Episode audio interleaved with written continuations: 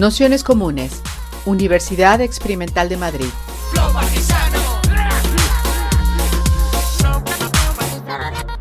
Toda la información en nuestro canal de Telegram Nociones Comunes o en nuestra web traficantes.net barra formación. Bienvenidos, bienvenidas, bienvenidos a este curso Música y Revueltas Sociales, que bueno, pues hoy llegamos a, a una de las sesiones que, más se centran, yo diría, en la, actualidad política, por lo menos en, lo que ha sucedido en el, tiempo más reciente. Es una pena que entre medias de la contracultura, eh, la que vimos el otro día de la movida madrileña y la de hoy, no hayamos tenido la del punk, porque yo creo que es la que también nos podría dar una, pues como otra, otra visión, ¿no? un poco más eh, cercana a algunas de las preguntas que también se, nos planteamos con la, con la sesión de hoy, pero bueno, no ha podido ser y como comentamos el otro día, pues la tendremos el, próximo, el próximo lunes. En cualquier caso, la sesión de hoy que habíamos titulado Lo llaman democracia y no lo es, los ritmos del, del 15M, partía de, una pregunta que además bueno, nos hemos estado intercambiando con, con Rubén y, es una, una pregunta que, que, también surgió en aquel, en aquel momento, ¿no? es decir, cuáles son las expresiones culturales, estuviesen vinculadas o no al, al 15M, las eh, realidades expresivas, artísticas, que, que de alguna manera eh, se podían haber vinculado o vincularse a ese, a ese momento histórico y, también qué tienen que ver esos lemas y esas realidades del 15M con lo que fueron las buenas, con lo que fueron las músicas y con lo que fueron también las expresiones musicales previas al, al propio, al propio 15M.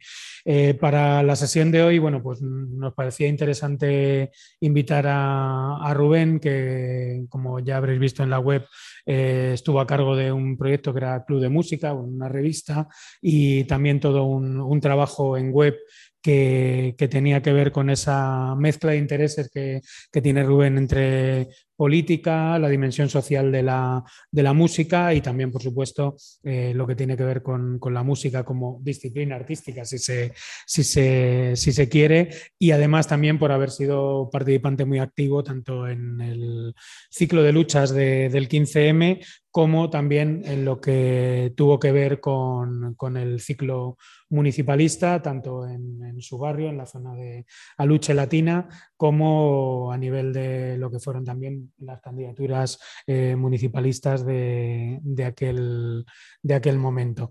Así que nada más, eh, agradeceros a todos, a todas que estéis por aquí en un día tan caluroso, aunque aquí tenemos esta pequeña isla de, de fresquito, que no sé cuánto tiempo durará con, con, la crisis climática y de energía, pero bueno, por ahora la, la mantenemos y agradecerle especialmente a Rubén que se haya preparado la sesión de hoy y bueno, pues eh, como en otros días iremos haciendo la charla y yo iré pinchando los vídeos que, que me vaya indicando Rubén y con eso comenzamos.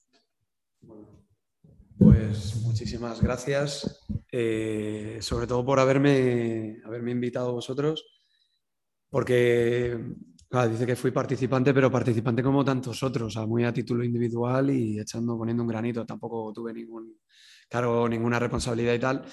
Y bueno, sí nos conocemos de, del momento de, de, Ahora Madrid y Madrid en pie, de ese ciclo. Y aparte, pues bueno, porque estoy, estoy escribiendo un libro y eh, ojalá a ver si con un poquito de suerte para noviembre, antes de que acabe el año, puede estar. Y sí tocaba eh, ciertos temas que a él le interesaban y fue el momento él lo, él lo pudo ver. Eh, él me aconsejó ciertas cosas, estuvimos debatiendo y bueno, esas conversaciones que tuvimos tiempo A se le quedaron un poco en la, en la memoria para, para, llegar a ese momento del que, del que, bueno, el que todos vivimos porque es un presente bastante cercano.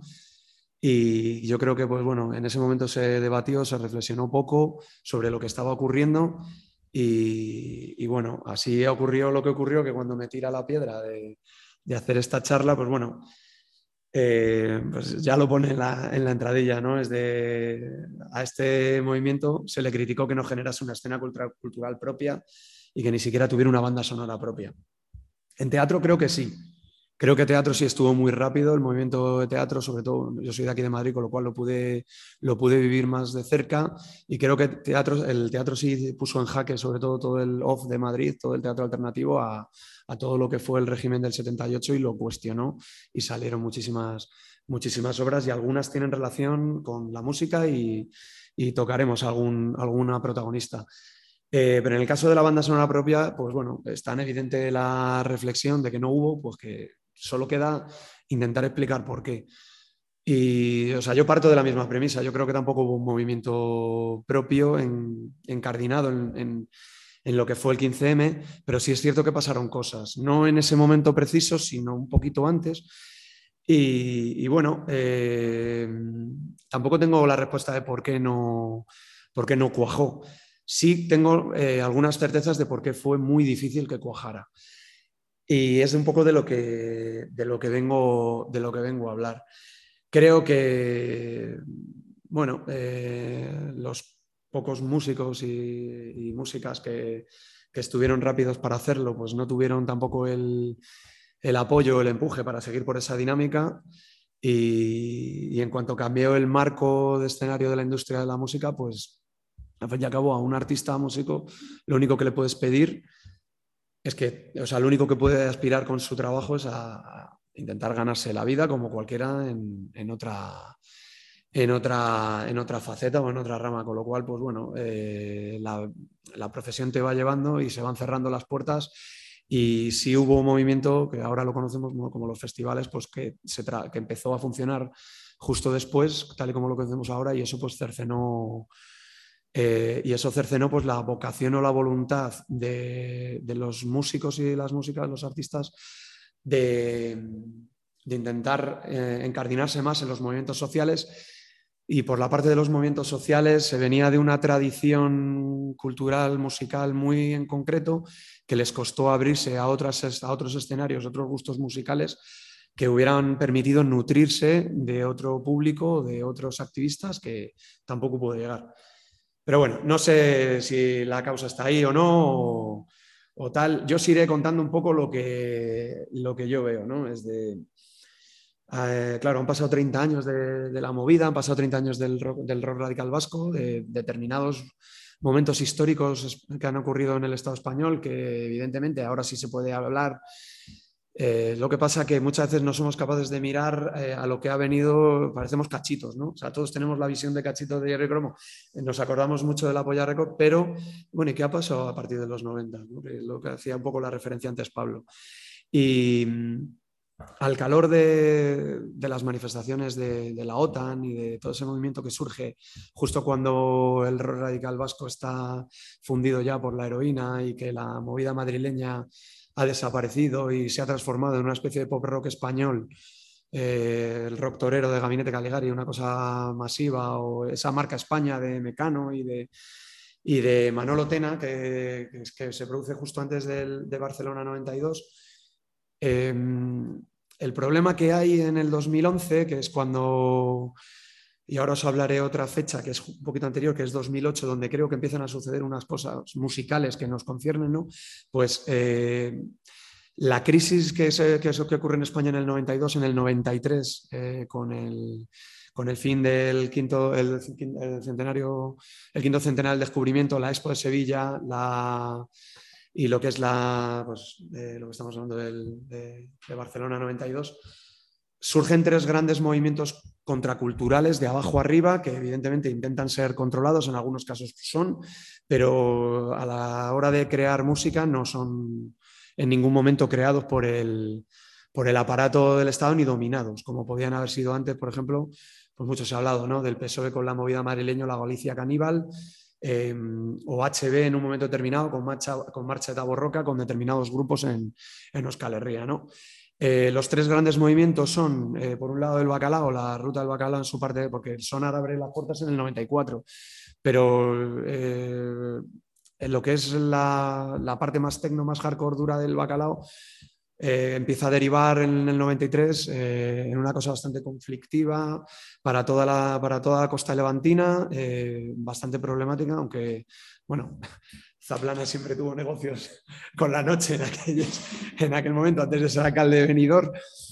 Eh, pero bueno, es una de las corrientes contraculturales que, hacen un, que ponen en jaque eh, el pacto de la transición, esa, esa, juventud que se ha criado en democracia y que viene a ser resumida por un eslogan que se llama HASP, jóvenes aunque sobradamente preparados, que en Historias del Cronen viene gráficamente muy, muy representado con Juan Diego Boto, ese chaval que solo piensa en beber, drogarse y follar, ¿no? Era el futuro que le quedaba a la, generación española una vez conquistada la democracia. Creo que está muy bien, tanto el libro como la, como la película están muy bien, representan muy bien en ese momento lo que, lo que, a lo que aspiraba la generación después de haber llegado a, a, la, a la, Pax española. Eh, por un lado está lo que es el bacalao, por otro lado está la tercera generación de rock urbano, la primera fue en un momento determinado, justo en la transición, que fue relativamente breve, que es la de Asfalto, la primera, que tiene muchas referencias de Pink Floyd, todo ese rollo que enseguida eh, con Topo, que es una escisión, empieza a coger ese rollo más urbano, más callejero, y con Leño explota, que Leño es quizás el gran epítome de, rock urbano, y que, pues bueno, eh, junto con Barón Rojo ya coge un, un rollo más, más heavy y tal, pues la tercera oleada empieza con Plateritú, extremo duro y tal, y explota a mediados de los 90 también. Eh, va a ser hegemónico a finales del año 2000, o sea, a final, perdón, a finales de los 90, justo en el año 2000, va a ser hegemónico eh, a nivel de festivales, a nivel de masas. Si estamos hablando que Los Planetas es el gran grupo indie, llega a vender 50.000 copias. Eh, Australian Blonde de Chup Chup, su gran éxito, creo que fueron 25-30, pues estamos hablando que Los Suaves está vendiendo 100.000. Eh, ventas mundiales de escape se va por los millones. Eh, las más eh, Dover, por ejemplo, que es una cosa que trasciende el indie, está por 600.000, a la larga 400.000 de extremo duro. pues se hace hegemónico con, con escape Mago de Oz durante esa serie de años. Y luego hay una cosa que se conoce como indie, que no deja de ser una cosa muy testimonial, que tiene una gran, tiene una gran biografía porque eh, incluso propios periodistas de, la época, como Nando Cruz, por ejemplo, que es uno de los grandes referentes, o Víctor Lenor, le han puesto ahora en jaque, ¿no? Es decir, porque comparten los gustos de élite de los periodistas que hablaban de esos grupos, con lo cual los mismos intereses culturales hacen que, que pues tengan una mayor relevancia de la que a nivel hegemónico tuvieron y que enseguida desapareció porque a partir del eh, festival el festival de Benicassim para el año 2000 es, es, uno de los grandes festivales, pero está internacionalizado prácticamente en la fórmula que nosotros conocemos ahora, con un Primavera Sound o con un Mad Cool y tal. Pues la primera es uno de los grandes, no quiero enredarme con los festivales, pero bueno, eh, la fórmula indie que nosotros conocemos ahora eh, enseguida se internacionaliza con el Britpop y con artistas indies eh, anglosajones y, esas tres, eh, perdonad un poco por la chapa, esas tres grandes corrientes que, contraculturales que salen de abajo arriba, que, prácticamente es que ni siquiera el FIB eh, puede estar apoyado por estar en la costa levantina, pero musicalmente nada de eso está impulsado desde arriba como había podido pasar en los años 80. Eso vive una crisis hacia 2005-2008 esa crisis eh, de 2005-2008 es donde se va, de donde se va a nutrir un caldo de cultivo que va, a crear, que va a existir, que va a explotar en una fecha mágica que para mí es 2008, como puede haber sido el, 77, como ha podido ser el 91, como ha podido ser el 68. Son grandes años que aquí en España se traduce eh, en, 2008. Y lo que, eh, esto es un poco como introducción, para, intentar explicaros cómo estaban las diferentes corrientes musicales en el país o en el Estado eh, hacia esa, transición de 2005-2008, que es justo lo que explota en 2011 cuando, cuando ocurre el, 15M. Y si quieres pones ahora eh, una canción, es muy conocida, no tiene nada que ver con el 15M. Eh, sí, dale. Es Vetusta Morla, Porque quiero que escuchéis, es muy conocida, es la de Un Día del Mundo, es la que les hice famosos, porque la introducción nos deja ya unas señales de, qué es lo de cuál es el caldo de cultivo que está ocurriendo en ese mundo.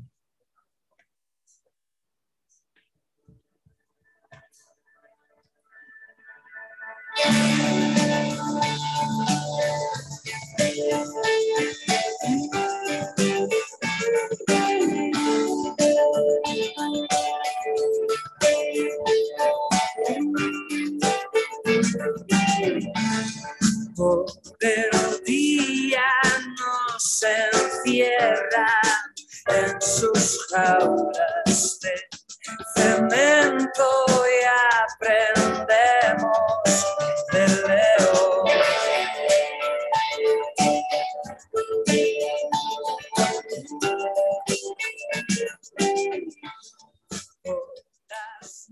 Es precrisis del ladrillo, pero ya está explicando un poco qué es, qué es lo que nos pasa a nuestra generación. Es decir, qué pasa, que toda la vida va a ser trabajar y volver a nuestra casa a soñar y volver durante todo el día para hipotecarnos, para tal.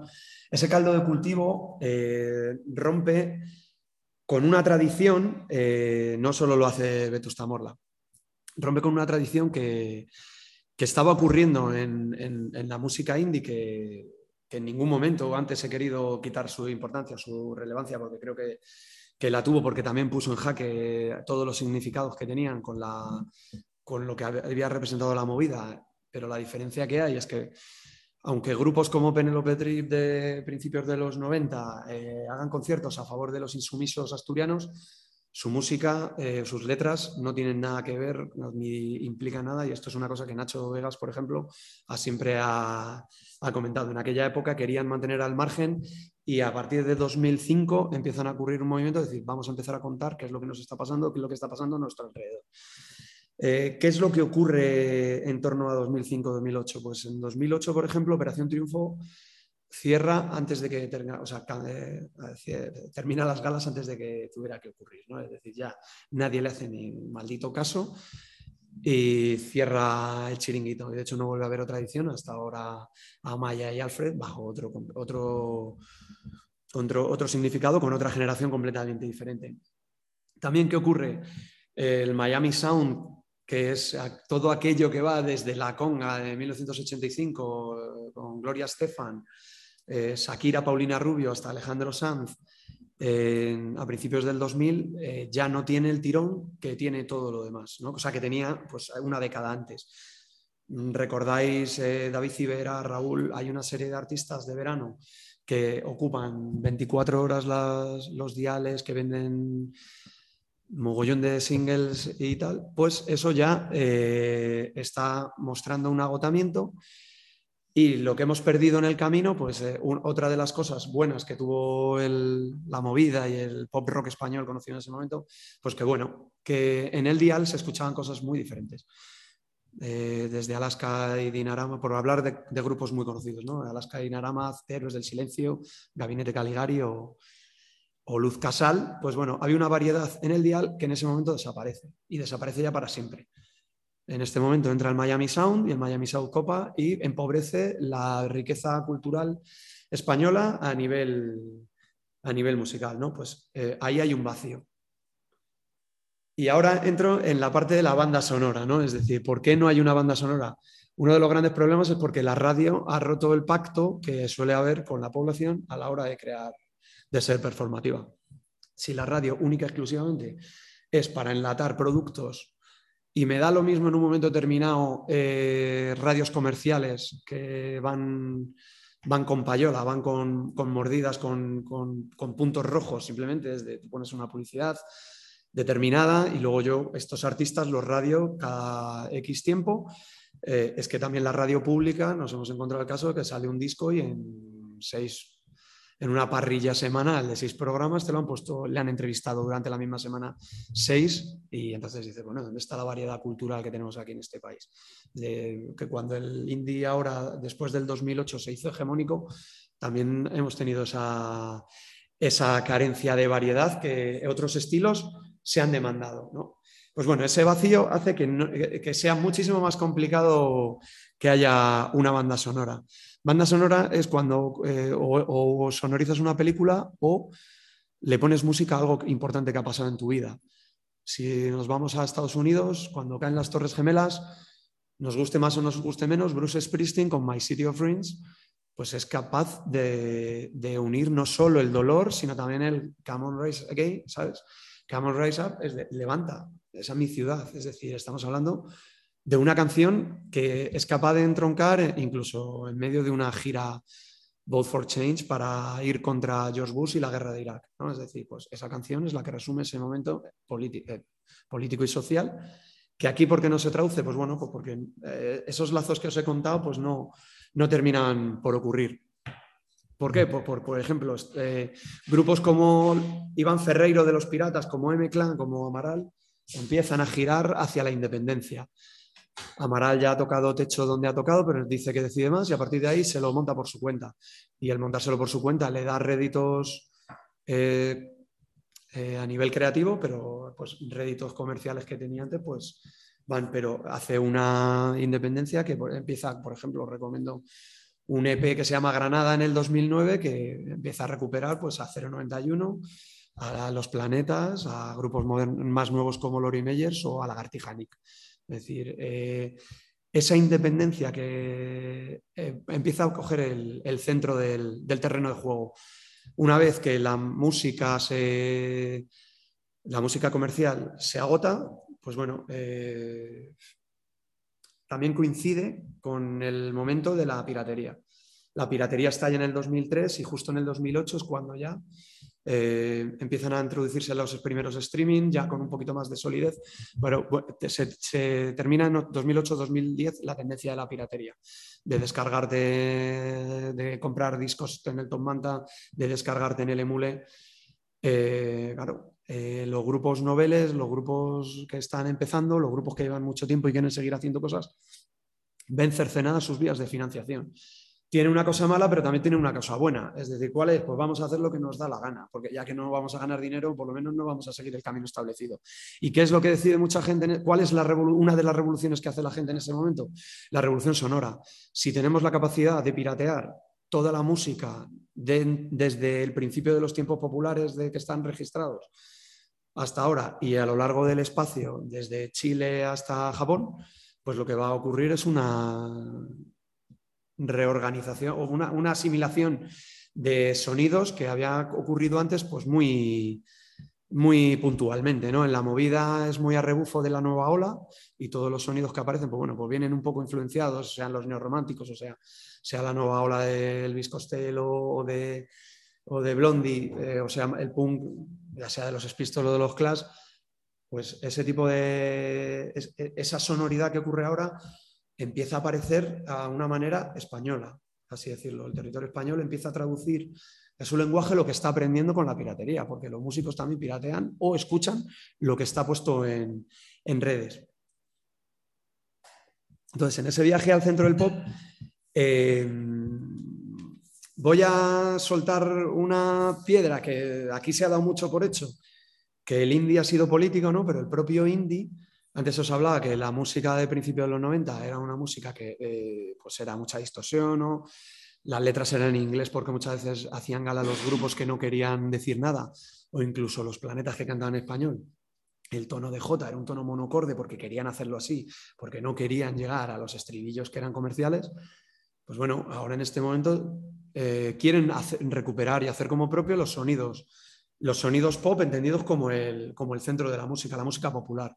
Y no es una música popular en, ajena a lo que está pasando. Eh, hay movimientos que, hablan de que el indie se está politizando sus letras.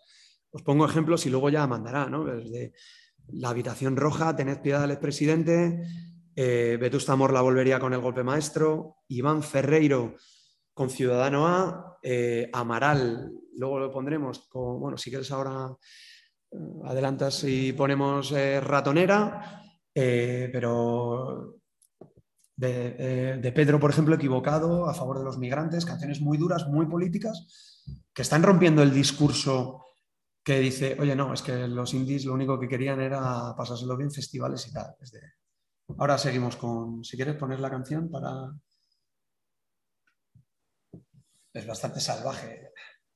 Como le criticaron que, no pusieran a Izquierda Unida en su momento. Y, dijeron, bueno, es que queríamos que fuera gente muy, muy, muy conocida, pues ahora vamos y tal. Y claro, en Izquierda Unida no había tampoco referentes tan, tan claros para, todo el mundo como puede ser Álvarez, Álvarez Cascos ahí, ¿no? Es decir, em, estaba todo el mundo haciendo su, su guerra o su revolución y una de ellas eh, fue el feminismo antes del feminismo eh, y el feminismo a nivel, a nivel musical.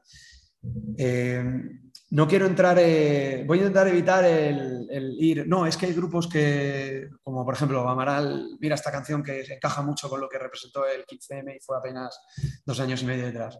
Claro que hubo cosas, pero si la pregunta es por qué no hubo una banda sonora es porque en el fondo eh, fueron muy testimoniales las cosas. Amaral no siguió con esa corriente tan explícita, con lo cual eh, se quedó en un pequeño paréntesis, ¿no?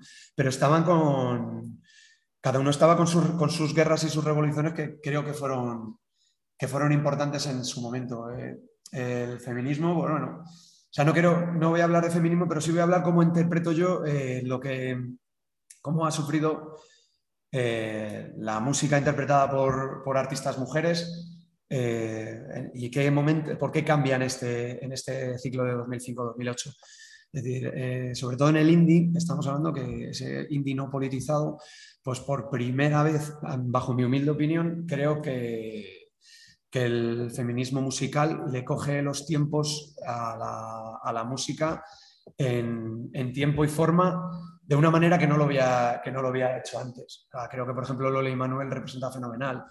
Un nuevo día eh, es el mismo año que muere Franco, lo representa, pero, pero decir que en los años 70 hubo un gran movimiento de mujeres protagonistas eh, y eso que las grecas en el 74 anticiparon muchísimo lo que luego se ha hablado con Veneno o con Camarón. Es decir, claro que ha habido muchísimas. Y lo mismo en la movida. Lo que pasa es que en la movida, estamos hablando antes de, la música de los 70 o incluso en los 90, fueron movimientos muy efímeros. Por ejemplo, en los 80, eh, pues exceptuando Alaska y salvedades contadas, muchas desaparecieron antes de que, que ese referente continuara en una generación posterior. Y pasó exactamente lo mismo en los 90, cuando nosotras, grupo referente indie, surge pues prácticamente una década, no una década, pero prácticamente después de, la, primera ruptura con lo que es la Barcelona 92, como os estaba contando, exportada en Rock de Luz en, en torno al año 2000. Es decir, no deja de ser también testimonial y a veces, no digo el caso de nosotras, ¿no? pero a veces a rebufo de su contrapartida. El problema que tienen en la primera década de los, del año 2000 las mujeres, creo que ellas lo han contado muchísimo mejor de lo que pueda contar yo o cualquier otro compañero masculino, que de hecho eh, los que estuvimos trabajando, eh, como copiábamos referentes, eh, pecamos, hicimos, o sea, caímos en todos los micromachismos que pudimos caer. Grupo de chicas, joder, que bien viste, joder, qué rollo. unas diferenciaciones cuando no, fijarnos en su físico o lo que fuera. Es, una cuestión que como la hemos hecho, eh, pues bueno, pues que quien lo niegue, pues eh, es preferible escuchar lo que tienen ellas que decir y en este sentido eh, hay una serie de ciclos féminas, ellas crean tal, que se empiezan a surgir en torno a 2002, 2005, que empiezan a darles visibilidad, pero con una contradicción, que luego terminarían quejándose, que solo les contrataban en primavera para cubrir la cuota. Es decir, ¿de qué me sirve a mí tener el concierto del 8 de marzo, el tener el concierto del mes de marzo abril, si luego no me vas a contratar? Eh, seguramente en la primera mitad de año, jamás. Es decir, y esas dificultades que han tenido Luz Casal, perdón, Luz Casal, Mercedes Ferrer, em, Belén Arjona, que fue, estuvo nominada a un, a un Grammy por colaborar con Maná. Es decir, y ahora pues sí se habla mucho de los Grammys latinos, pero en aquella época mm, aquí dio absolutamente igual. Es decir, esa soledad en la que se encontraron durante la primera década del, de, bueno, no, la primera década, ¿no? pero antes, porque anteriormente había sido igual, ¿no?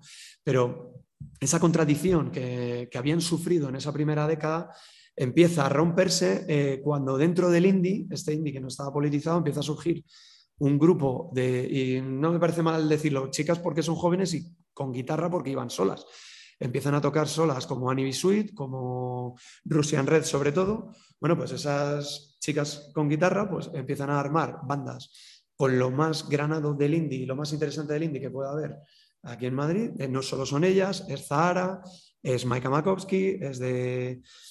Bueno, eh, no podemos empezar. Y todas están Tulsa, rollo americano, eh, todas se basan en una, en una, corriente musical americana que había estado rollo Faced, Job Sandoval, eh, todas están mirando los mismos referentes y esas eh, artistas entran en el mismo momento que el resto de sus contrapartidas masculinas, bandas eh, mixtas como Triángulo de Amor Bizarro o el Columpio Asesino, están a la, son punteras a lo que tienen que decir y por primera vez no son efímeras, tienen un discurso propio y se proyectan el tiempo para ser referentes. Hasta el punto que, porque estamos hablando antes de 2018, que son cuando las marchas eh, de las mujeres eh, desbordan todas las previsiones. y que hasta Ana Patricia Botín pues se sube, se sube al carro ¿no? y hace un discurso presumidamente feminista cuando ya sabemos lo que suponen para, para las familias, para las mujeres y para las personas todos los desahucios que vinieron con, todo el tema de la crisis. ¿no? Pues eh, la última gran revolución que ha habido en el rollo indie guitarrero, con artistas como Heinz o artistas como Ginebras, artistas más independientes como Mourne o un poco más tal como, como Morgan, todas vienen de esa, de esa continuidad que hay en ese momento que, que sin reclamar eh, en un discurso letrístico eh, tan explícito como puede ser ahora, después, en, tiempos más actuales, eh, o post 15M, pues cogen a Cristina Rosenbinge un poco como matriarca no oficial de ese movimiento y, recuperan esa feminidad que, había estado siempre eh, muy sepultada. Y creo que es importante asumirlo como tal. Incluso hay otro elemento dentro del feminismo que me parece muy importante y que, que no se ha hablado apenas, apenas nada. Eh, y es el de la afrofeminidad. ¿no? En España ha habido una tradición que se ha producido eh, respecto a los sonidos negros, eh, no tanto como el blues y el rock and roll, sino como el soul y el funk, se han producido al revés de, lo como ocurrió históricamente. Eh, a principios de los 90, a principios de los 2000, lo que prima es el funk, pues, el funk y hacia 2005-2008 se traduce en el soul.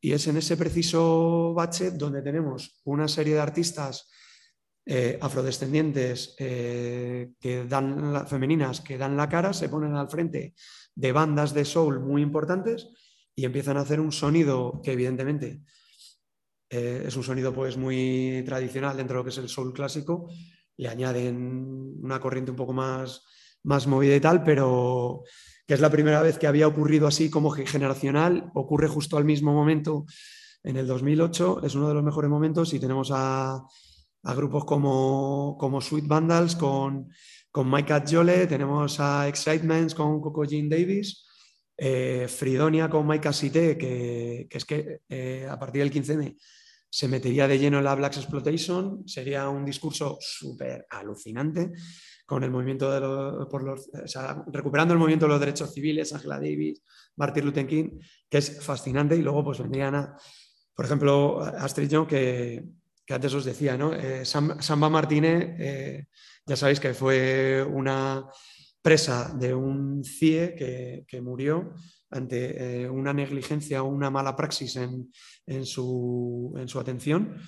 Y, Juan Diego Boto y Peris Mencheta pues, la, llevaron su historia al teatro y, esta cantante fue, fue su protagonista y bueno, pues Alana Sinkey de Cosmo Soul, en Pepper Potts también, hubo un, como que un gran boom que yo creo que merece muchísimo la pena recuperarlo. Luego hay otros movimientos, eh, como por ejemplo el, el, punk rock y el rock estatal. No he querido caer tampoco mucho en lo obvio, porque como siempre han estado muy vinculados a los movimientos y a las...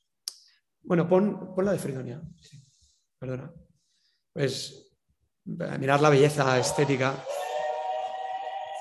Bueno, pues fue un movimiento que yo creo que políticamente tenía mucho que decir y pues no llegó a banda sonora, pues, pues bueno, pues tampoco de lo por un lado.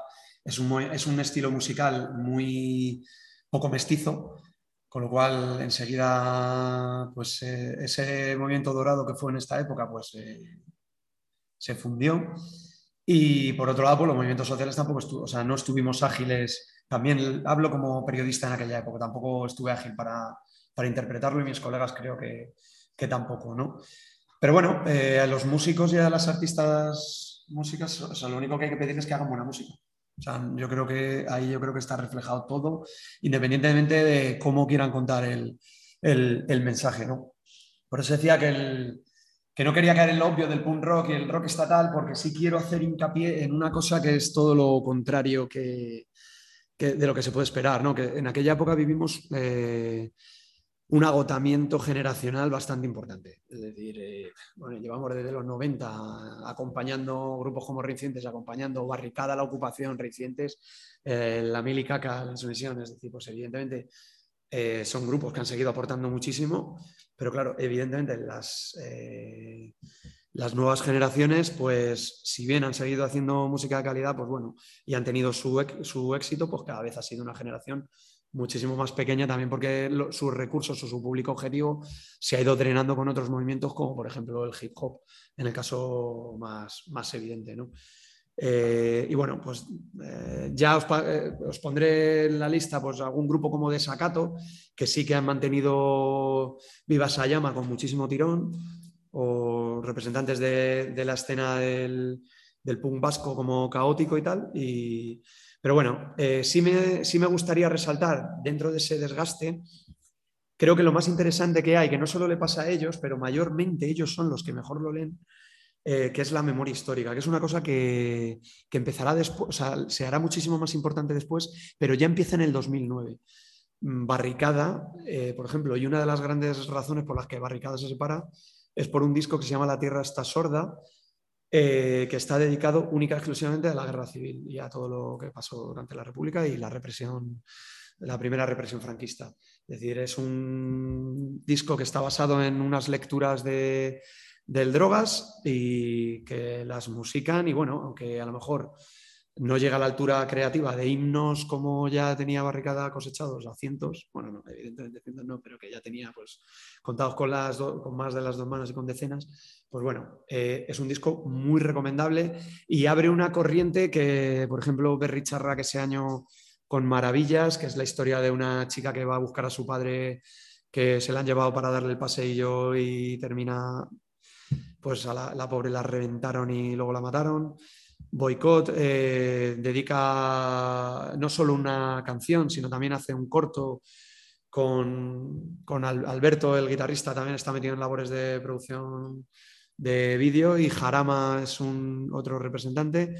Rosalén, que tiene mucho que ver con Residentes, es muy fan de, de toda esa música y tal, dedica una canción a su abuelo que había sido represaliado justo bueno, no sé si abuelo o, familiar o primo de su abuelo, o sea, hermano de su abuelo, ahora mismo no, no caigo. Por ejemplo, la Gartija Nick, recientemente, pues la leyenda de los hermanos Quero al Maquis de, de Granada. Creo que, bueno, es una cuestión que no había salido antes, así se había hablado pues, bueno, de los valores republicanos y tal, como por ejemplo se había acompañado a otros movimientos sociales, pero bueno, es una cosa muy de este momento histórico que ellos son capaces de, verlo, de, verlo muy bien, muy bien reflejado. Eh, eh, pero ese fin de ciclo, pues bueno, pues Marea, que es número uno, pero lo hace más desde un lado de vista más poético y tal, y, pero ese final de ciclo que luego os contaré en qué, se luego cómo se, en qué movimiento se recicló, eh, pues bueno, terminó, terminó ahí. ¿no? Pasa también lo mismo con el, con el rap. Siguen existiendo los éxitos, por ejemplo, Totequín y tal, eh, pero hay un frenazo, hay un frenazo muy importante en el, movimiento. Hay, hay textos comprometidos de, bueno, el éxito de Totequín, por ejemplo, que es el último gran artista de la primera ola que llega, que llega a lo más alto. Eh, hay textos comprometidos del Chollín, de Frante, de, de Nach, toda esa corriente de, rap conciencia, ¿no? Eh, pero ahí hay un frenazo bastante, bastante importante y ahí se produce una de las grandes derrotas de la música contracultural porque el sistema le declara, o sea, va de frente y, evidentemente termina, termina ganando.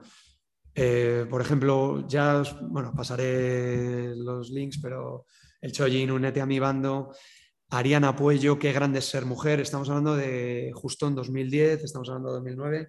Son años en los que siguen eh, pues, yendo al público más joven desde una manera más comprometida y liderando un poco, un poco ese motor. Y son quizás eh, Dremen, el colectivo Dremen y los chicos del maíz, mm, los grupos que empiezan a, representar esta, esta nueva generación y empiezan a, a, entroncar un poco con lo que es el, 15, el 15M. Eh, los, chicos del maíz eh, tienen un, beef muy tocho con Tangana, que Tangana venía del underground de Agoracein y, y, bueno, en ese momento él hace su transición. Eh, los chicos del maíz sacan en un videoclip un, una colchoneta con forma de cocodrilo de Lacoste, de un polo que llevaba él, pues él le contesta con un vídeo eh, con el monumento de Calvo Sotelo detrás, eh, con los chicos de Madrid. Y, bueno, pues poco después se le vería en la portada de, o sea, en la gran, en la, gran vía, ¿no? Eh, un gran telón de Spotify. con, pues bueno, con, una música cooptada de arriba abajo, que luego se traduciría en, el trap y tal, y que luego bueno, hablaré un poco del tema, pero que bueno, por ahí fue una gran derrota porque Evidentemente, el contenido cultural del rap jamás va a ser eh, apoyado desde arriba, pero bueno, había que hacer una alternativa porque volvía a, tal. Eh, los chicos del maíz, eh, cuando llega el 15M, pues bueno, se unen con un grupo de, de rap metal que se llama Beas Corpus y bueno, es uno de los grandes grupos que sí hicieron banda sonora en el sentido de en el sentido estricto, ¿por qué? Porque trascendieron y llegaron a muchísima gente. ¿Y por qué? Porque hablaron explícitamente de lo que representaba el 15M. ¿Qué nos interesa del rap? Porque hubo un fin de ciclo, pero eso no quiere decir que desapareciera el rap entendido como, como lo entendíamos tradicionalmente. Esta gente la que se está jugando los cuartos. Hassel ha terminado en la cárcel, Baltonic ha tenido que exiliarse, eh, pues, eh, César Strawberry, cantante de 2, lo mismo. Ya sabéis todos los problemas judiciales que han tenido. Eh, ¿Pero qué nos interesa? Bueno, pues que, grupos o artistas que salen de lo convencional y de lo comercial, de lo que se espera de ellos, de el chaval junkie que no se mete en política, como por ejemplo pueden representar los valores del trap, que si son utilizados por el sistema en momentos determinados, pues creo que haya Pro los combaten perfectamente, Natos y War desde su perspectiva también, y me parece muchísimo más interesante pues los combos femeninos que, aunque siempre ha habido, bueno, ha habido grandes artistas, ¿no? Como Ariana Apoyo, que me parece la gran, así como la mala, me parece la gran artista de rap, el gran referente femenino, pero creo que la artista feminista por excelencia para mí, sin duda, es Ariana Apoyo. Pues bueno, hay grupos como Ira, Tribade, Machete en Boca, Tremenda Jauría, que son grupos comandados o prácticamente todos mujeres, eh, tremenda mixto y tal, pero bueno, o sea, creo que tienen muchísimo que decir y la pena que cuando más iban a decir les pilló la pandemia y ha habido ahí un pequeño eh, lapsus en sus trayectorias, pero bueno, son hijos del 15M, como otros grupos como Ex-Presidents, que son herederos directos de, pues de los chicos del maíz, iban con máscaras de los presidentes españoles al rollo de le llaman Body, Keanu Reeves y, y Patrick Swayze o Sons of Aguirre, que es el mismo formato de los chicos del maíz, pero con una ironía facha. Eh, y luego también el freestyle, porque a pesar de la contradicción que tiene, que es un estilo que, o es un sistema, o es una forma de vida, entender la música, entender el rap, que está muy fagotizado por las marcas, tiene en el fondo una esencia libertaria, callejera, es muy interesante, pues salen muchísimas cosas de ahí abajo, siempre va a ser de abajo arriba, independientemente que haya que pues hay una burbuja ahora que seguramente terminará estallando como tantas otras. Pero bueno, tiene un sustrato que es espectacular y luego ha dado pues debates muy importantes sobre la sexualidad o el sexo, ¿no? Como por ejemplo Arcano con De Toque, o Sara Socas con Raptor, que fueron polémicas muy tochas en su día, recientes también, hijas del, 15M, pero que ya eh, han cambiado muchísimo el, lo que es el paradigma o el, marco del debate de las ideas. A ver, eh, os hablé antes de, la, de, lo que es un poco eh, lo que era el, el punk rock estatal y tal. a, finales, a partir del 2008 hay, una, hay una, un cambio de actitud eh, o cambio de sonor, un cambio sonoro que se da sobre todo en, Barcelona y Barcelona como que lo proyecta hacia el resto del, hacia el resto del Estado. Eh, grupos como, por ejemplo, eh, La Pegatina, Manel, Bongo Botraco, Charango empiezan a hacerse muy famosos, empiezan a exportar. Manel fue número de ventas en el Estado, que es una cosa muy loca que solo había pasado con rollo Serrat. Es decir, y ahí, pues bueno, en un primer momento lo que prima, aunque son grupos que, bueno, que heredan la tradición del, sonido Barcelona, de, Ojos de Brujo, de, de, pues de todo lo que pasó en Barcelona, de Macaco, de, de todo ese sonido multicultural que nació al abrigo de, de Manu Chao, pues bueno, ellos derivan a partir de 2008 hacia un buen rollismo y una, no politización de las letras, como por ejemplo más de una vez dijo, dijo, dijo la pegatina, que eh, se hace muy famoso, pero que eh, bueno, pues da, da, un paso atrás en, en ese sentido. De luego, por ejemplo, mi Eh, o sea, tendría un papel, yo como, creo que como artista, tendría un papel muy relevante con, eh, durante el proceso con el 1 de octubre yendo a, a tocar a los, a los colegios electorales. ¿no? Una cosa es el, pues encapsular sus letras para que fueran de temas un poco o más introspectivos o, que, tocaran valores buenrollistas, como podía hacer La Pegatina, donde, o Lágrimas de Sangre, otro grupo que también entraba un con esa, en esa tónica. Bueno, eh, Missima optó ese politicismo en un momento determinado que en Cataluña estaba bastante, bastante al alza. Y la parte que nos toca, eh, bajo mi opinión, tampoco tiene, eh, no, tiene, no tiene que haber una, relación, una correlación directa, pero de la misma manera que en Barcelona ese pie cambiado que había sido a lo mejor en los 90 con Inadaptats o con las squatters, Ariana, la propia Ari había estado metida en los circuitos, pues bueno, eso ese movimiento deriva hacia, casualmente hacia Valencia, ¿no? en Valencia también hay un pan catalanismo que está en ese momento de transición pilotado por Obrin Paz es una banda que no solo recupera lo propio como, como, pues como pudieran hacer, por ejemplo, Celtas Cortos a 20 años antes, ¿no? con instrumentos locales o, o, la, o Evia o los gaiteiros que, que aparecieran, ¿no? pues, eh, dulzainas y, sonidos valencianos los eh, interpretan junto con una política muy beligerante porque evidentemente ellos están muy quemados de toda la corrupción que empieza a saltar durante esos años de la derecha. ¿no? Estamos hablando de Lagurt, el Terra Mítica, eh, la visita del Papa, la Fórmula 1, el NOS, Brugal, Fabra, bla, bla, bla. Eh, bueno, veis que mantiene el mismo buen rollo que puede tener grupos como, como La Pegatina y tal, pero es un grupo que está muy politizado, que es un grupo que influye muchísimo en otros grupos como La Raíz, que también, eh, otro grupo hijo del 15M, que también alcanzará muchísimo éxito y también mantendrá un punto más de, politización en sus letras, que a lo mejor no ocurre con el buen rollismo que puede ser más generalista, porque por ejemplo, eh, pongo otra cosa, eh, si tiene letras, ¿no? ahora mismo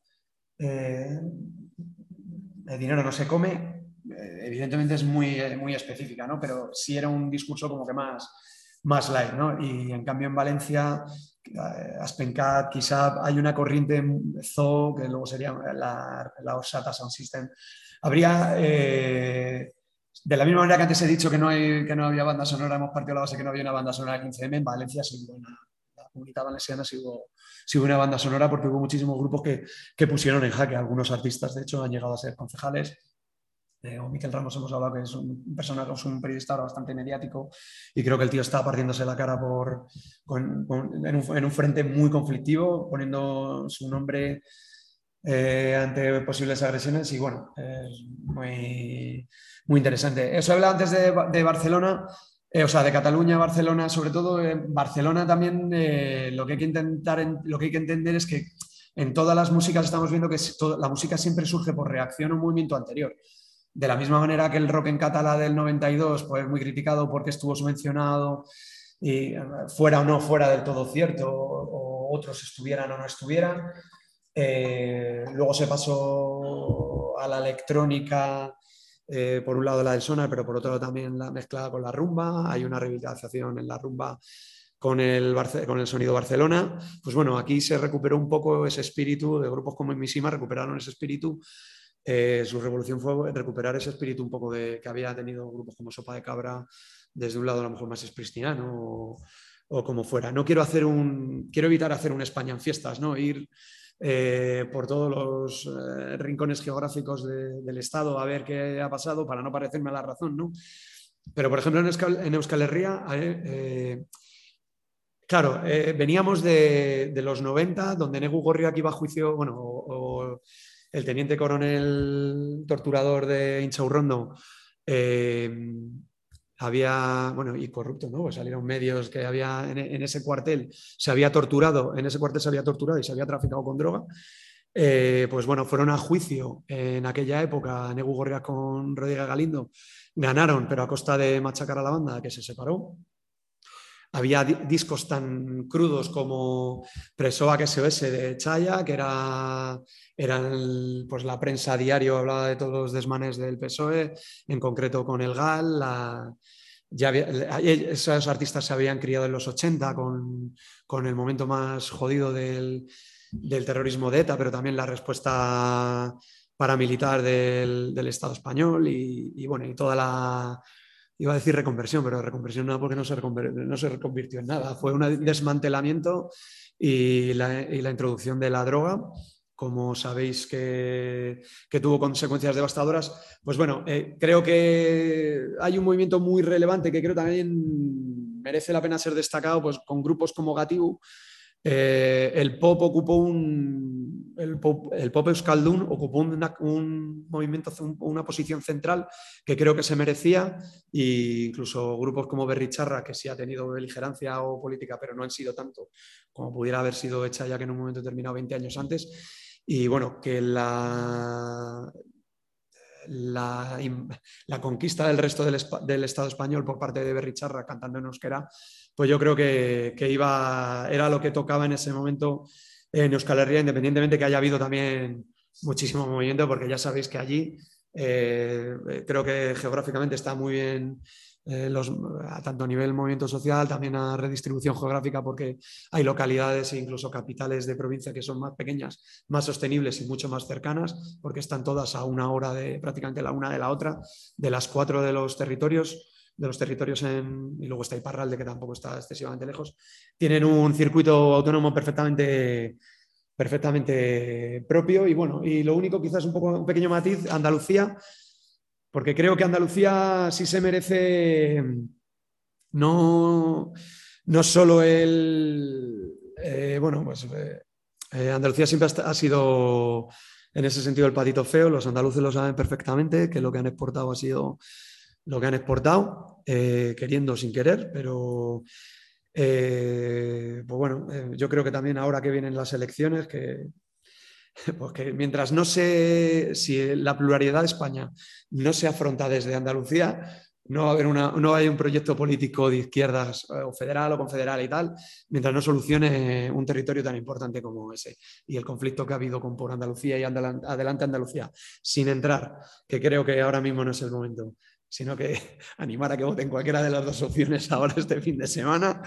Es creo que, que, bueno, creo que en los últimos años sí ha habido una reivindicación de lo andaluz, de lo propio, que ya existió eh, en, años, en años, en décadas pasadas, pero a principios del 2000 no pasaba por un buen momento. Sí existían grupos como Narco que hablaban a la marginalidad o Funquillo que hacían referencia a la guasa eh, Lagartija Nick se metían de lleno con, Enrique Morente para el Omega, eh, pero creo que el andalucismo que ha habido ahora, por ahora, incluso el militante como Albertucho, ahora llamado Capitán Cobarde, su participación política, la participación política de reincidentes que sigue estando eh, militando en círculos de Podemos, como Fernando como miembro de base, Merche Corisco como otra cantante también, que también dedicó a Unidos Podemos canción, pues yo creo que hay una referencia que de hecho se está traduciendo ya no solo en, artistas eh, como Yergo, como que recupera desde un andaluz un poco, María Yergo, recupera desde un andaluz lo que, lo que Rosalía hizo desde, desde la Cataluña de Extra Radio. Eh, por ejemplo, Califato 3x4, pues bueno, es un grupo que ahora representa muy bien eh, lo que es vanguardismo y, y tradición eh, reivindicando lo, andaluz y lo, propio. Y todo viene, de, evidentemente, de hijo del 15M. Me he dejado para el final y perdonad porque voy a la carrera, perdonad mucho, lo que fue ya el 15M eh, propiamente dicho. El, 15M no ha tenido, o sea, sí ha habido muchísima música, eh, no ha tenido muchísima repercusión, no hubo una, una gran traducción, pero sí ha habido artistas aparte de los chicos del maíz, que han, que han representado muy bien lo que, lo que supuso el 15M. Quería llegar a lo de la COE y la familia Botín. Eh, no hubo más en el fondo no hubo más banda sonora porque tampoco se quiso, no hubo un, eh, por parte de los artistas, no hubo un movimiento premeditado de, ser banda sonora. Incluso cuando durante todas las charlas, todas las mesas, todas las asambleas que se formaron, había mogollón de gente, mogollón de artistas que se acercaban con, con su obra. Muchos artistas grabaron vídeos eh, durante el mare magnum de toda la gente que, que había allí. Eh, tampoco, o sea, fue todo como que muy creativo, estaba todo por hacer, nadie sabía hacia dónde queríamos llegar. Eh, luego, evidentemente, vimos que, que, bueno, pues que no era un jaque, no, no, era un jaque a la totalidad, sino que pues en muchos casos se quedó en el plan de decir, bueno, simplemente tenemos que hacer un, renovar el pacto de, no el pacto de la transición, que ya ha quedado muy lejos, pero sí el pacto, el pacto social, ¿no? De una generación que se había visto completamente desvinculada por el tapón de, de, las generaciones antiguas, de las generaciones anteriores y que quisieron recuperar, o sea, quisieron su, su espacio. Bueno, pues ese planteamiento pues hizo que, que no, que no se tradujera muchísimo más. Cada cinco, yo tengo una teoría que es que cada cinco años se suceden los movimientos sociales, los movimientos musicales. Muchas veces se hablan de generaciones de, décadas, ¿no? pero es muchísimo más rápido. Si nos vamos al extranjero, pues del soul al funk, al disco, al hip hop, son cinco años, que hay artistas que duran más, evidentemente, y los que empiezan es a partir del sexto año cuando empiezan a dar los mejores trabajos. ¿no? Pero la música va tan rápido porque es desde abajo arriba que siempre es una reacción a algo. Aquí exactamente pasó lo mismo. Desde el primer rock urbano que bebía de Pink Floyd o Smash, que, era música ratonera, como lo llaman los delincuentes, o garrapatera, tiradísima, que bebían de, de lo americano mezclado con lo gitano pues, eh, si, os, fijáis, son cinco años que va cambiando. a, la, movida, la movida se transforma en el pop rock español, vienen las tres reacciones a la transición, como os comenté antes, aparece o el metal alternativo, aparece el indie, se traduce, y no dejan de ser cinco o seis, cinco, seis años. Entonces, eh, el que pueda surgir un movimiento que ya hemos visto que movimientos había, pero que encima entronque en ese momento adecuado, es muy fue muy complicado porque enseguida pasa, se pasó a otras cosas. Y lo que, el movimiento que había en el 2008, en 2012 ya el marco cambió completamente y fueron los festivales. Los festivales primigenios ya habían desaparecido. Eh, la guerra, eh, que me refiero, por ejemplo, de los años 90, a los que entendemos como ahora.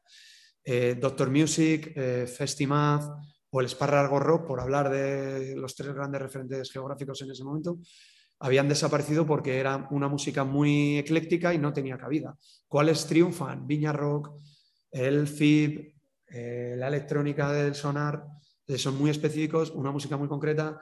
¿Y qué es lo que pasa en el 2008, a partir del 2008? Pues que esa generación española eh, encuentra su acomodo en unos festivales nacionales, por así decirlo, ¿no? en el que cada vez empiezan a imponer su marco.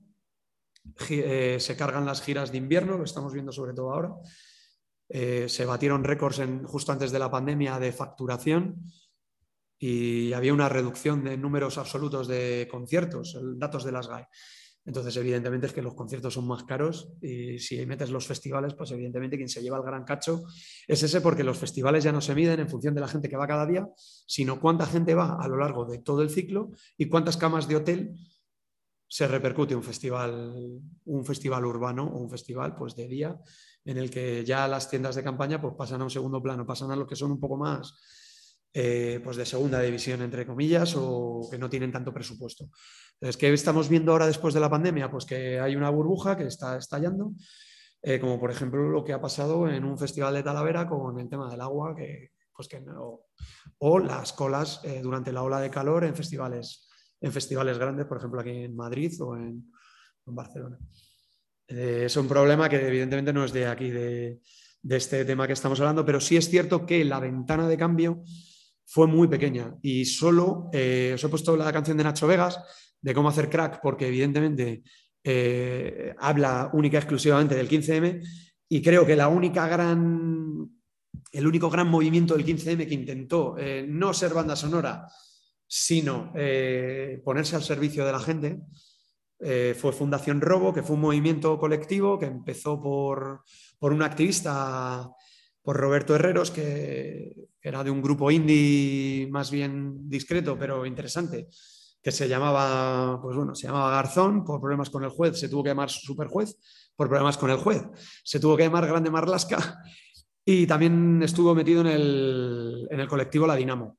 Y desde ahí, pues bueno, en, en la Fundación Robo se juntó con, con el productor de un grupo, un, productor independiente, se llama Carlos Osinaga, que es de Lisabón, una banda de, de, Euskal Herria bastante, bastante interesante, y, y Joseba Irasoki, que, es de, que ha sido guitarrista de Nacho Vegas y de, y de Mikel Erenchu, entre otros, pues bueno, empezaron a hacer canciones para regalar, algunas son versiones, puede ser de, Woody Guthrie, que era una canción, eh, This Land is Your Land, una canción de los años 40 que se cantaba en los movimientos revolucionarios estadounidenses, de repente cobró protagonismo en, el 15M madrileño. Y también cobró protagonismo la estaca y cobró, pues bueno, porque las canciones cobran protagonismo porque a la gente le interesa. Porque, eh, y ya, bueno, ese debate lo hago ahora para cerrar, ¿no? Pero e hicieron una que os voy a poner donde lo podéis descargar, eh, porque además eh, lo podéis escuchar en Bandcamp y lo podéis descargar, que es un recopilatorio de cuarenta y tantos artistas muy interesantes, desde Oscar Mulero, que hace electrónica, hasta Tulsa, eh, Nacho Vegas hemos escuchado, o sea, hay versiones de la Polla muy interesantes. Está Mar Álvarez de Paulina Playa, Silvia Pérez Cruz y Refri. Por ejemplo, Silvia Pérez Cruz, eh, No hay tanto pan, fue una banda sonora de, una película Domus donde hablaba de un desahucio. Es decir, temática ha habido. Y la temática la tenéis, os la pasaremos desde el... Eh, tampoco he querido ser muy extenso porque hay muchísima, pero he querido tocar mucho también artistas que fueran conocidos. Pues estamos hablando de, o sea, la semana que viene creo que Marcela pues, va a hablar de las tesis, va a hablar de, de, de Mamá, de Rigoberta, está hablando de movimientos que han salido al margen de la industria, pero a mí me interesaba muchísimo el, explicar cómo estaba la industria alternativa, la contracultura, para, para ello. ¿no? por eso os voy a poner artistas que, bueno, hemos estado hablando de ellos, que aunque han sido independientes, pero bueno, son bastante, bastante conocidos, aunque hay mil más y os recomiendo que sigáis buscando. Cantautores, no lo he dicho, pero es un pequeño matiz. También hay una transición en cantautores. Eh, la tradición cantautoril que representaba Ismael Serrano, hacia el 2008 eh, hay una pequeña ruptura eh, estilística porque aparecen cantautores que beben de la, americana, por ejemplo Nacho Vegas, pero Alfa, cantante de Le Punk y de Buenas noches Rose, se ve muchísimo en el rock americano y hay un pequeño, un pequeño paréntesis en ese momento donde se busca un sonido y luego, eh, pues eh, son hijos del 15M, evidentemente, pero a partir de 2012, 2014, vuelve de nuevo una tradición más poética, con Maruán, con, que también es politizado, por ejemplo, el tío con, con la causa palestina, entre otros, porque el tío es de ascendencia, además paisano, es de Aluche del compañero que estuvo el otro día en las fiestas actuando. Em, eh, pues hemos hablado de, Rosalén, eh, Pedro Pastor, hijo de, Luis Pastor, que decía, ¿dónde están los cantautores? ¿no? Os recomiendo que busquéis ese panegírico, bueno, ese, poema, porque resume perfectamente dónde han estado los cantautores. Los cantautores están, han estado donde siempre, ¿no? Y en ese sentido han acompañado todas las luchas, pero bueno, creo que me parece interesante el decir, ha habido un pequeño lapsus porque se estaba buscando una nueva sonoridad, ya no, la, versión ya no es tanto la estadounidense, la, europea, como podía ser antes, sino la americana de Johnny Cash, ¿no? que es una cosa que tampoco había pasado nunca y en ese momento, pues bueno, se traduce. Y, poco más. ¿En qué situación estamos ahora? Para despediros y perdonad la chapa, porque vamos, me he alargado mogollón. No, quería llegar, no he querido llegar al trap. Eh, porque no es hijo del 15M. De hecho, en todo caso, entra, eh, al estar enmarcado en el presente, entra mucho dentro del ciclo reaccionario que, está existiendo ahora. Eh, no, no quiero decir, o sea, me parece que es un error entrar en si es mejor peor, no, cada movimiento es una reacción al movimiento anterior, y unos buscan unas cosas y otros buscan otras.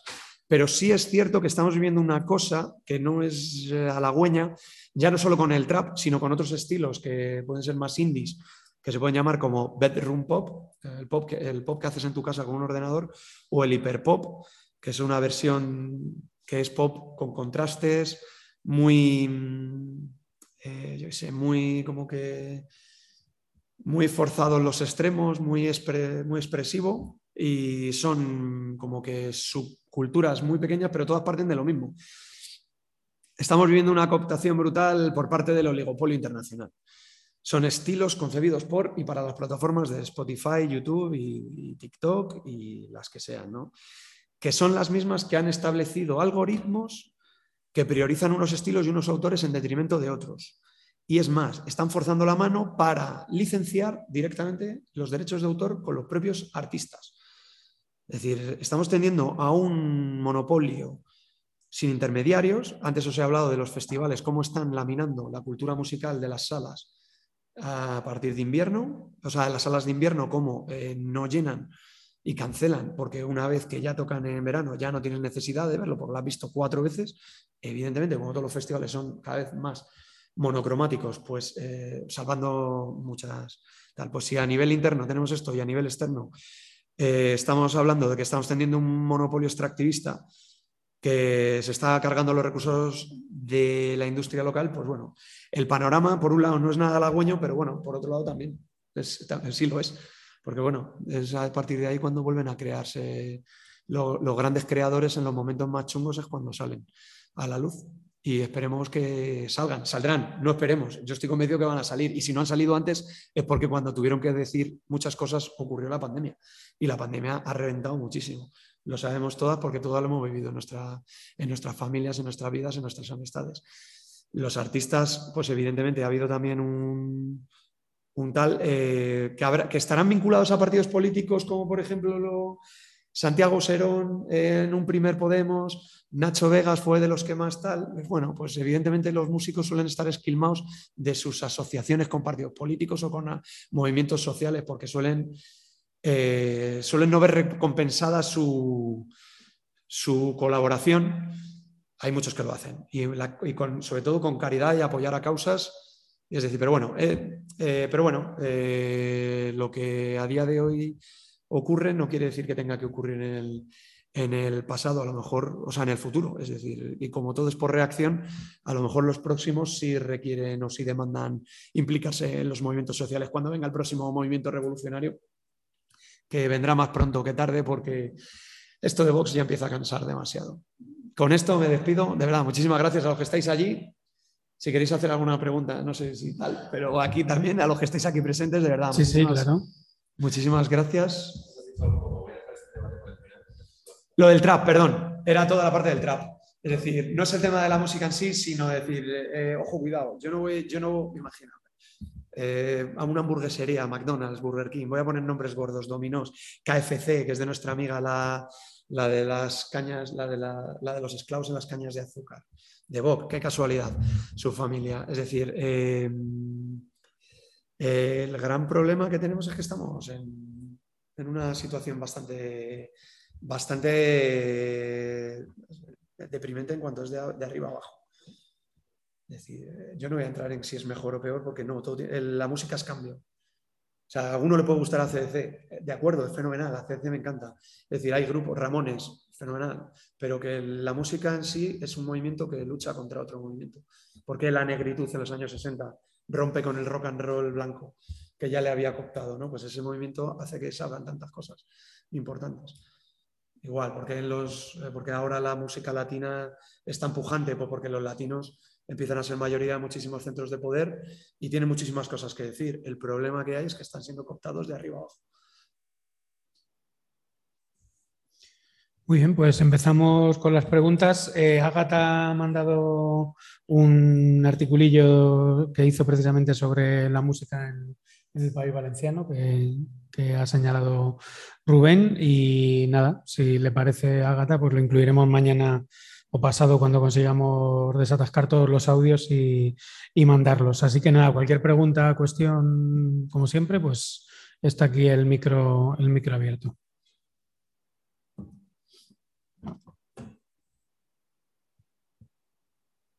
Se ha agotado. pues empezamos. Espera que llevo el micro.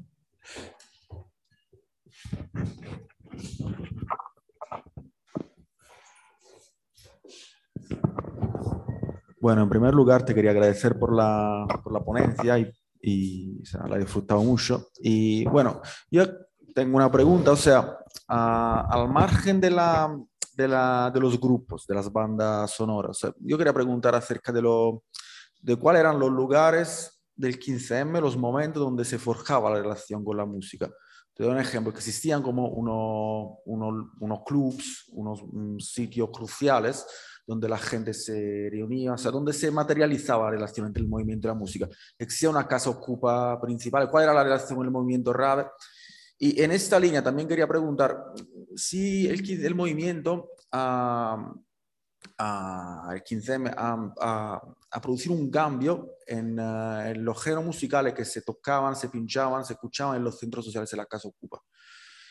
Y yo, por ejemplo, yo, yo no lo he vivido, por esto pregunto, porque yo me he llegado al, al Estado español 2013 y antes vivía en Italia, pero por ejemplo en Italia, donde pese a toda la diferencia ha habido un movimiento anti en contra de la crisis, sea, esto, ha sido, fue, esto fue el momento donde los signos sociales se rompió con la tradición, con el ska, reggae, que la gente de mi generación me gusta, pero estamos hasta aquí. Y si nos abrimos a la música electrónica, con todo lo que, que, que quiso, que implicó en términos de uso de MDMA y también de deconstrucción entonces de la masculinidad, estoy poniendo mucha carne en la barbacoa, pero... Es, no, es muy interesante, ¿eh? O sea, eh, aquí igual, en las ocupas, yo la, la experiencia que, que, que tuve en esa época Claro, pero Ocupa, por ejemplo, Tabacalera yo no lo llamaría Ocupa. Era, sí era un laboratorio de ideas que compartía muchos, muchos escenarios, pero claro, es que, y, y, Pablo puede hablar muchísimo mejor de los 90. Los 90 aquí en Madrid, por ejemplo, que fue brutal la lucha contra el, Estado. Desde cómo empezaron a abrir y cerrar, pero fue una dinámica en mogollón de movimientos. Lo que pasa que no tengo yo la sensación de que, de que ningún tipo de vanguardia que trascendiera mínimamente eh, sí es cierto lo que tú dices, ¿no? Como allí, en, porque en Italia la cultura del ska ha sido, ha sido muy fuerte, aquí también ha habido. Aquí era más quizás el punk, que hasta bien entrado los 2000 eh, había, pues venían grupos de Euskadi, de Euskal Herria y solo podían tocar en, en squatters. Es decir, a Indalera, no sé, no sé, o sea, te quiero decir, eh, pero, pero en el 15M precisamente no. ¿Dónde tocaba la gente? Es que tampoco hay un movimiento la impresión que yo tuve no es que hubiera un momento específico y tal. Yo en aquella época estaba, a título personal, nosotros estábamos haciendo, cuando estalló todo, estábamos haciendo un ciclo de concurso de bandas emergentes en salas grandes.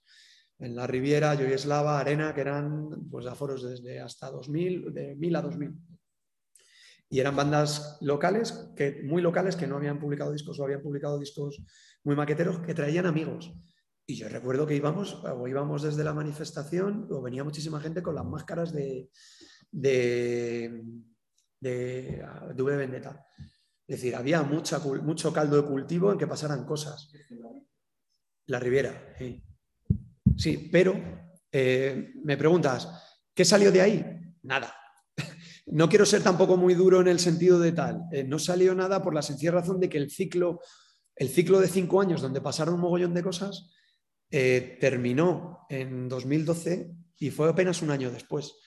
Es decir, entraron los festivales y, claro, tú a un músico le pones que hay festivales nuevos, que renovados, que hay un ciclo, que hay gente nueva, que tienes un público nuevo, aunque tú acompañes en diversas causas, como por ejemplo Rosalén, que es una artista muy comprometida, contemporánea, pero eh, no hubo movimiento específico, no sabría yo decirlo. En Valencia sí, en Valencia sí. ¿Y dónde? En todos los lados. En las salas propias, en las calles donde había, se ponía un escenario y la gente iba a tocar con guitarras, ah, de la manera que podía, en raves, pero no, no había una... O sea, era, eras consciente de, libertad y de empezar una cosa de cero.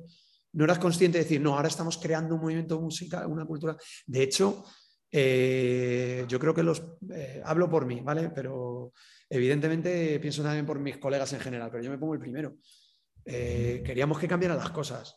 Y cuando Montoro nos mete el hachazo a la cultura y pasa del 8% al 21% y nos manda a todos al cierre, Y fue en el 2012, eh, nos quedamos tiesos, pero tiesos, y, intentamos politizarnos y tal. Pero parte de una premisa que éramos los hijos del Aznarato. es que Aznar ganó aquí, las tesis de Aznar, como ganaron en Inglaterra las de Thatcher. Aquí hasta el 2008 el objetivo era comprarse una casa.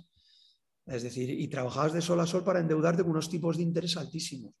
No estabas pensando en crear un movimiento contracultural, o por lo menos la gente que estaba pensando en eso no estaba tejiendo lazos más allá de los que luego se tejieron a nivel político, pero es que a nivel político eh, no hubo una traducción eh, fíjate hasta qué punto la movida que hubo entre errejonistas, no sé si ya estabas aquí, entre pablistas y errejonistas, sobre si la música tenía que ser los chicos del maíz o si era una música más eh, indie de Vetusta Morla.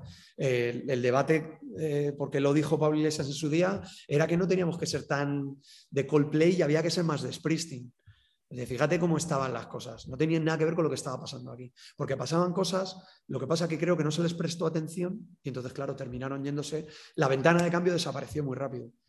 Luego la ventana de cambio también, cuando en, 2014 empiezan los, movimientos que se traducen en partidos políticos, él lo sabe infinitamente mejor, eh, hubo un choque entre los que, eran, los que querían una enmienda a la totalidad para creo, construir una sociedad mejor sin explotar a los demás y aparte te, quitabas la corrupción y los que simplemente querían hacer un pacto con la nueva generación, pues evidentemente saltaron por los aires en muchísimos sitios. Entonces ya el movimiento nació muy tocado de muerte y ya no, cuando hubo que hacer alianzas, pues ya fue muy complicado. Entonces, la música, pero te hablo de la música, exceptuando el teatro, que el teatro sí te puedo decir, lavapiés bullía de cosas de teatro. Pero haciendo teatro, pero la corrupción de la monarquía, no sé qué es, de, que aquí se han tocado, los, claro, el rap, los ladrones, los borbones son unos ladrones, que lo pasaré. Es decir, ha habido, pero no ha habido desde Ocupas, ha habido desde la propia industria. Desde, oye, yo te conozco, yo quedo en tu casa o pasamos por este estudio y este estudio vamos a hacer esto y tal.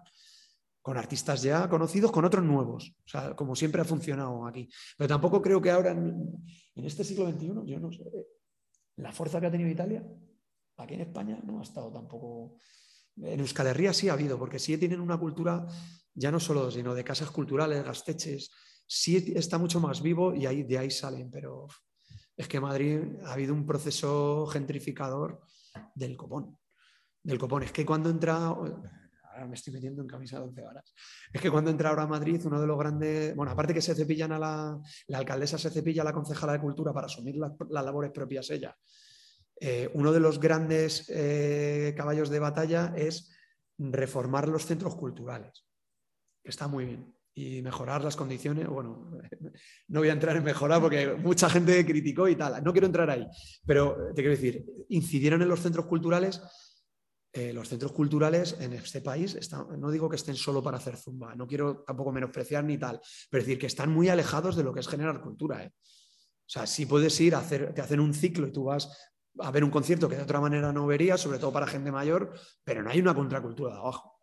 Es decir, claro, si tu opción como Madrid es eso, que Madrid era, te hablo, y perdón por, ser centralista, perdón, pero hablo de la realidad que me toca. O sea, tampoco quiero meterme en, camisas de once varas, te puedo hablar de la primavera valenciana, puedo hablar de la cultura de Gasteches y de, de casas de la cultura de Euskal Herria y tal, pero, pero bueno. Eh, Sergio, eh, voy a leer del chat y luego Renato iba, querías eh, la palabra. ¿no? Primero, Sergio dice muchas gracias, que cuando se publicará el libro. Espero que para noviembre, ojalá.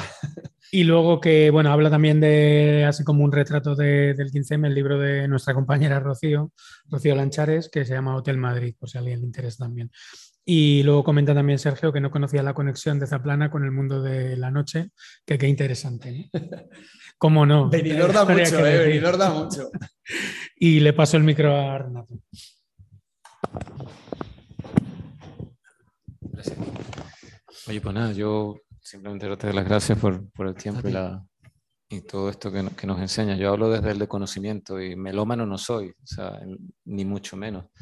Pero sí que me llama la atención un poco la, la visión que, el, el, el, microscopio que le estás poniendo. Yo a la música que tenga que venir desde un centro ocupa, desde un centro cultural, que los músicos eh, vengan desde un sitio y desde ahí evaluar, no sé si sea tan tanto, a lo mejor lo he entendido mal, pero cuando surge la salsa por allá, por Nueva York, más encima, en los años 50, 60, desde la timba, cuando surge tango, el swing, etcétera, eh, vienen porque es un producto de algo, o sea, algo, algo ha sucedido en la sociedad, en el momento, en el tiempo y da origen por lo que poco y nada entiendo, cuando tú dices que el 15M no tiene banda sonora, eh, es que yo no sé si el 15M tiene la suficiente entidad, tiempo, recorrido, profundidad como para provocar el nacimiento de, una nueva corriente musical.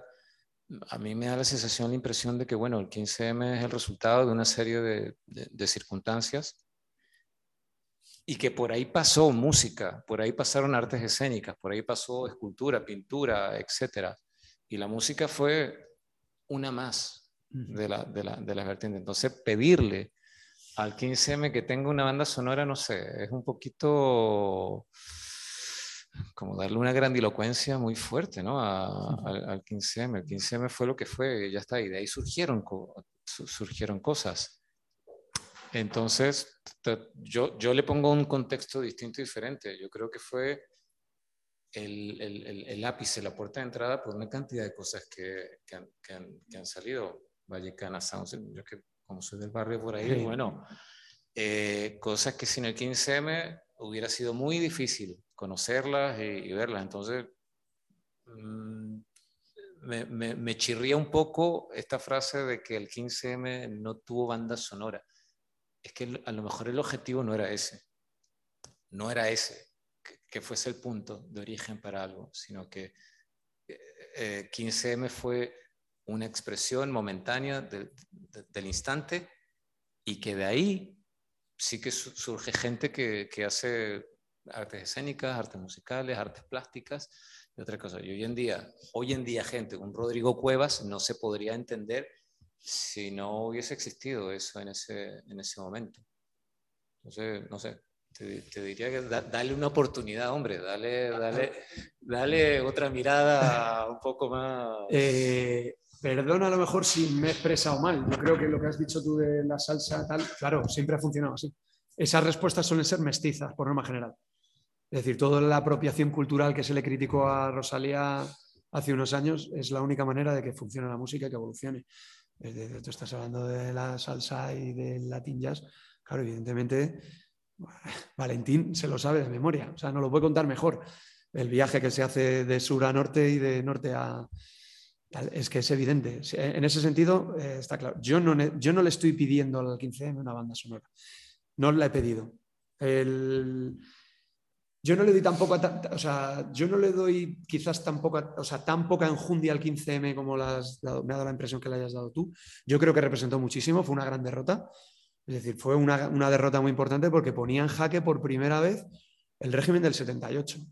Eh, eh, aquí, aquí se hizo, la transición se hizo muy bien, aquí no pasa nada, circulen, no hay nada que ver. Es decir, ojo, cuidado. Y en ese momento se rompen las costuras. Y hasta el punto que ahora la única respuesta que ha habido es en vez de hacemos un pacto desde una redistribución de la riqueza o os metemos reacción, como está pasando en el resto del mundo, con el, con el auge del fascismo. Es decir, eh, pero fue un jaque no solo en España, fue a nivel mundial. Ah, eh, eh, pequeño, fue una gran derrota, pero creo que la contracultura de los años 60 también fue una gran derrota. Es decir, que no, yo, no, yo en ese sentido no la minusvaloro. No creo que Rodrigo Cuevas venga de 15M, evidentemente es hijo para mí, ¿eh? pero creo que respecto a lo que decías de la Vallecana Sound System, es decir, claro que han salido mucha música y por eso yo he traducido eh, desde aquí, eh, pero los movimientos sociales siempre van a tener bandas sonoras. Siempre van a tener bandas sonoras hoy, mañana y dentro de 15 días. Por ejemplo, no sé si fue ayer, pero bueno, podía ser ayer como podía ser hace un mes y hace tres años Alicia Ramos estaba con la guitarra enfrente de, un centro de salud tocando para. Pero como banda sonora, claro, yo por eso lo expliqué al principio. La banda sonora para mí o es o música es una película o, una, o es algo que te cambia la vida. Es decir, eh, eh, Alicia Ramos acompaña. Acompaña. No creo que la música de Alicia Ramos, las composiciones de Alicia Ramos en sí, en ese momento, o sea, cambien, o sea, la vida puede cambiar, ¿eh? No, pero creo que no está en el mismo ámbito ni tiene el mismo objetivo, ni tiene el mismo objetivo. Cuando hablamos de, tuvo la reconversión industrial de los años 80, desde, o cómo el PSOE cercenó la juventud, ¿tiene banda sonora? Pues creo que sí. El ciclo, también te digo, el ciclo no lo he inventado yo. O sea, el ciclo, la lectura la hacen ellos y la hacen a nivel general. Es decir, a mí me hubiera gustado también que hubiera metido la de los 90, porque ahí, hubo una banda sonora, el 07, eh, las moratorias contra las nucleares, es de que mucho se está diciendo, no, es que Lemoni, ETA, es de, bueno, ojo, cuidado, que está muy bien que siempre lo asocies todo a ETA, pero ojo, cuidado, hubo un gran movimiento antinuclear, igual que hubo en la transición. Con, con mogollón de artistas, cantautores de rock, de lo que fuera. Es decir, eh, sí ha habido momentos en los que sí ha habido, momentos en los que no, eh, yo creo que porque la ventana de cambio, creo que el pacto que suele haber entre los músicos y el público está un poco roto, tampoco es como antes, que antes no había youtubers o no había eh, videogamers que ahora ocupan muchísimo tiempo y muchísimo mensaje que antes ocupaba solo la música, evidentemente ha cambiado muchísimo el lenguaje, pero de la misma manera que el teatro sí hubo una lectura política, que no, y, no, y no pido, o sea, no pido. Y a, mí me hubiera, a mí me hubiera gustado que se hubieran roto las estructuras de la industria de la música. Y hemos ido a una mayor concentración. Hay menos multinacionales, porque, se han porque EMI desapareció y las, y las tres que quedaban se las absorbieron, dos de ellas. Es decir, eh, las discográficas independientes, así como en otros momentos, se habla muchísimo de, joder, es que desde la independencia se trabajaba y en nuestra época lo único que hacíamos era cerrar puertas porque no había otra manera y ni siquiera monetizabas o ibas muy achuchado para todo. Es decir, claro, yo esperaba, o sea, sí puedo esperar, no a la música, pero sí hubiera esperado que se hubiera intentado, como lo de Fundación Robo, que también no, lo he comentado, pero también tenía algo que ver con poner en jaque un poco los derechos de autor, porque era regalar la música y hablan de robarla. Es decir, eso sí que representaba un jaque a todo lo que era la industria de la música, como el 15M representaba un jaque a una enmienda a la totalidad con todo lo demás. No ocurrió, pero punto, yo feliz. Te quiero decir, yo la música yo la utilizo para disfrutarla. Eh, y comparto prácticamente todo lo que has dicho. O sea, me parece muy interesante el análisis. Me parece muy, muy, muy interesante y creo que no me he expresado bien, en todo caso. Sí, porque estoy de acuerdo contigo en lo que has estado diciendo, ¿sabes? o sea, la, pregunta de partida de la, de la, sesión tiene que ver un poco por donde iba Renato, ¿no? Tú te preguntas, decir, ¿cómo es posible que en todas las eh, grandes transformaciones y revoluciones vayan acompañadas por mm, fuertes movimientos musicales, musicales, sean bandas sonoras o no. Eh, lo vimos el otro día en la sesión de América Latina, que era así como más panorámica, es decir, desde Carlos Puebla mm, traduciendo en música el programa de, la, de, Allende hasta el Instituto de Música de, de, Cuba, pues todas van...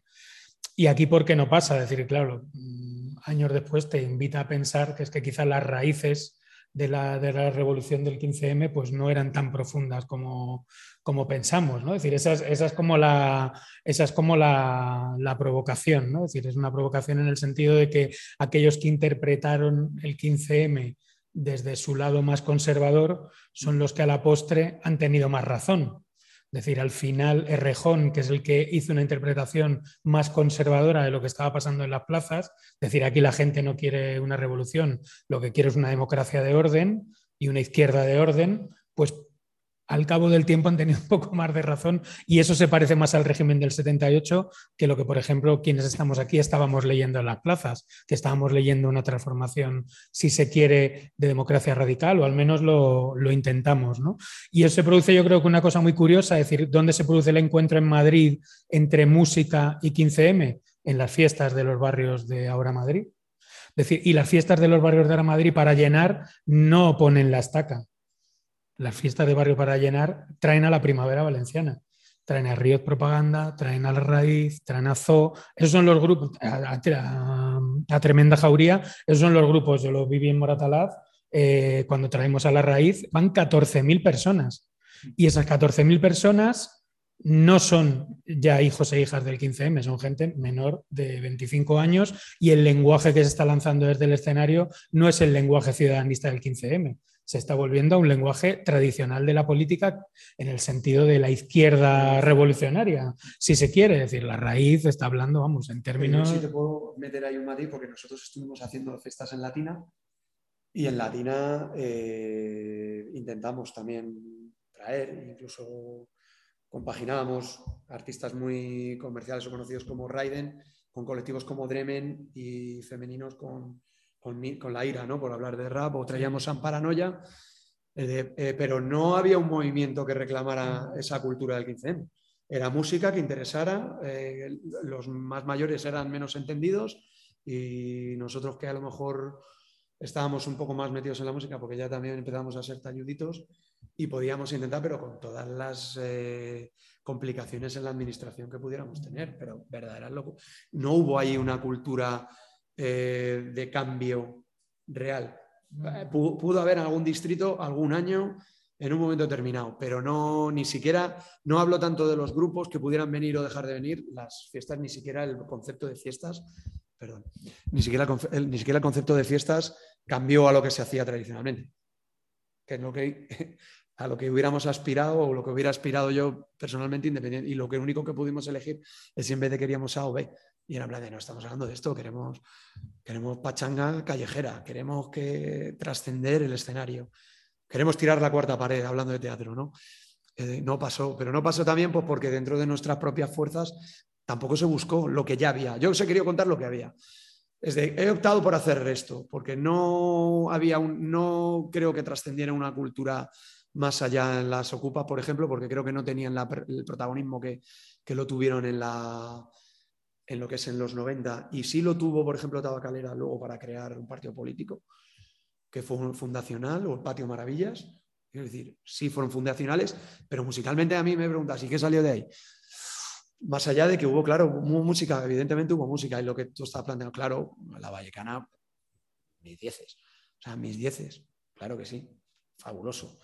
Pero, claro, no deja de ser música para acompañar movimientos, porque, porque los que teníamos que haber hecho y me meto, aunque yo no pintaba nada porque era un tío normal, fuimos los que no supimos leer ese movimiento.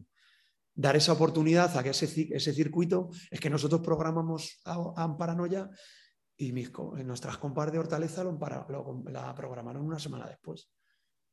O sea, porque, pero no fue por culpa nuestra. Estábamos tan. Eh, no era que unidas, o sea, nos querían separadas y nos unimos. Uno de los eslóganes del 15M. Y cuando nosotros empezamos a participar de la política, ni siquiera fuimos capaces de, tener cauces de unirnos. Entonces, ¿cómo vamos a conseguir lo que, el objetivo de la banda sonora, que es que trascienda y que cambie una vida? Que es el objetivo de una banda sonora. Claro, aquí, pues evidentemente, Vetusta Morla sí ha sido una de las bandas sonoras con golpe maestro. Pero ¿por qué no se ha aprovechado? O sea, ¿desde por qué no se ha aprovechado para incidir en cambios? Porque el ciclo, bueno, porque Vetusta ya está fuera de onda y va a tocar en el Wanda este fin de semana, con el que viene. Es decir, pero ¿cuántos grupos como esos tienen esa música, esas, melodías, esa música comprometida que sí te puede ayudar y no estás tirando de ella? Muchas veces por desconocimiento. Por desconocimiento de los propios activistas a las músicas que se alejan de sus gustos. No lo sé, pero ya te digo que al principio lo que he dicho es que no tenía ni idea por qué no. quiero incidir en eso. sé que estaba, lo que sí sé es que estaba muy difícil que ocurriera, por los movimientos que estaban, porque fue un movimiento de agotamiento de mucha gente. Mucha gente ya había dicho todo lo que tenía que decir, aunque legítimamente luego han hecho un trabajo maravilloso, han seguido trabajando. Pero todo lo grande, para mucha gente ya había pasado en los 90. Y cuando empezaron, fue tan rápido que cuando ya empezaron, ya estaba la película en otro lado.